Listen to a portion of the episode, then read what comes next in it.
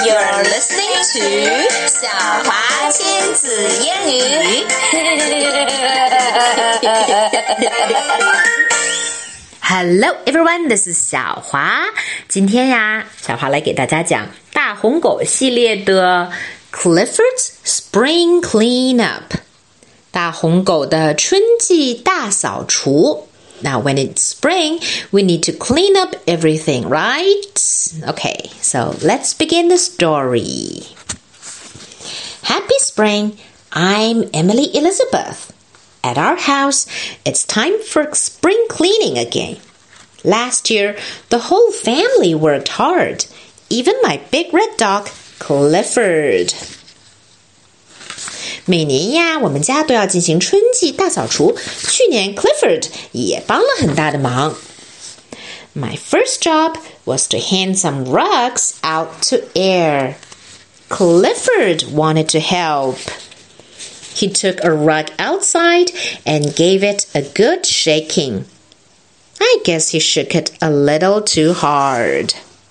我啊，先要把很多地毯拿到外面去晒啊，hang some rugs out to air。Clifford 要帮忙，他呀把一个地毯拿到外面去，使劲的抖，shake shake shake。但是呢，抖得太厉害了，it's torn to pieces，全都撕裂了。Mom said we might as well wax the living room floor as long as the rug was up. Mommy and Daddy started to move the furnitures outside. When Clifford saw the couch, his eyes lit up. He used to curl up on it when he was a small puppy. Crunch! He didn't fit on it anymore. Good thing the couch was so old. Daddy was going to get a new one anyway. 妈妈说：“既然呀， 地毯都已经挂起来了，都已经拿出来了，那我们干脆呢，把地板重新打蜡吧，wax the floor。嗯，在挪家具的时候，Clifford 看见了他以前小时候经常睡的那个沙发 couch。呃哦，然后呢，crunch，他就把沙发压碎了。幸亏沙发已经很旧了，爸爸本来就要买一个新的。Okay, next page. There was still a lot of spring cleaning to do. Clifford cleaned the windows all by himself. First, he washed them. Then he dried them. Mommy didn't think Clifford's method worked very well.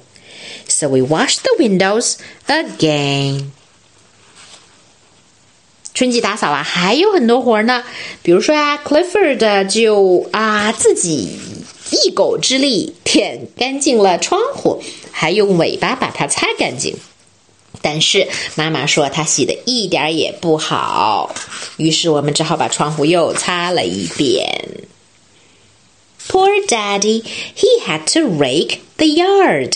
Rake the yard 呢，就是把落叶啊都扫到一起，都爬在一起。那个 rake 呢，就是那个耙子。Okay, it looked as if it would take him all day, but not with Clifford to help. 呃哦，Clifford 这次是干了好事还是坏事啊？爸爸呀，本来好像要用一整天的时间来整理那个扫院子里面的落叶，但是 Clifford 一帮忙，落叶就跑到邻居家去了。呃哦，because Clifford blew on the pile. Just then, some of my friends came by. They asked me to help them clean up the vacant lot on the corner. It was their Earth Day project. Clifford did his part for Earth Day. 哎，这页里面出现了一个新的什么样的词呢？叫做 Earth Day，地球日。有一些我的朋友们来让我帮忙，他们呀有一个地球日的项目活动项目，那就是要清理那个街角上的那一块 vacant lot，一块空地，一块空场。All right。一块空场上面的篱笆上写着什么呢？我们可以看到 “No dumping”，不许倒垃圾。But as a matter of fact, a lot of people dump their garbage there. OK，那 Clifford 也去帮忙了，也去帮助啊这个地球日的项目了。 Then we planted a beautiful garden. On the way home, Clifford and I saw some people working on another Earth Day project. Clifford gave them a hand, uh, a tail. 清理完毕之后，他们又在空场上面种了很多植物，把它变成了一个美丽的花园。回家的路上，on the way home，Clifford 和我又看见有一些人在为另外一个地球日的项目而忙着。 They were what? They were painting. They were painting the chairs. 于是 Clifford 呢又搭了把手，哦，不是搭了把尾巴。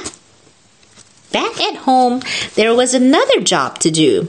Clifford's house needed some uh, spring cleaning too. He swept out his old bones and tossed out his collection of rubber toys. It seemed it made quite a large pile. Somehow Clifford got it all into the garbage truck, much to the surprise of the driver.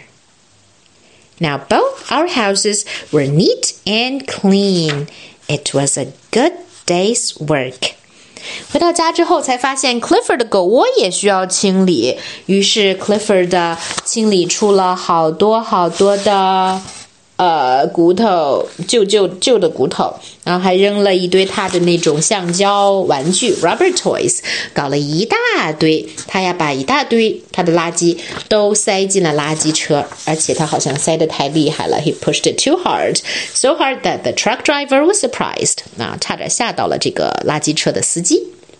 然后我们的。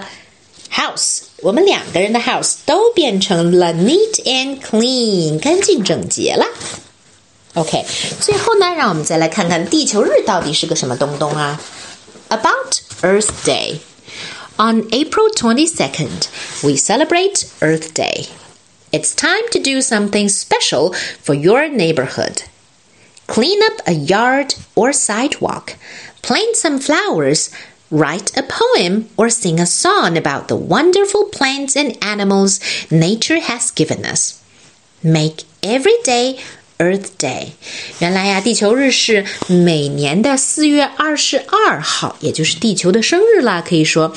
然后呢，每年这个时间，我们最好都能够帮助自己的邻里 （neighborhood） 做一些嗯好事。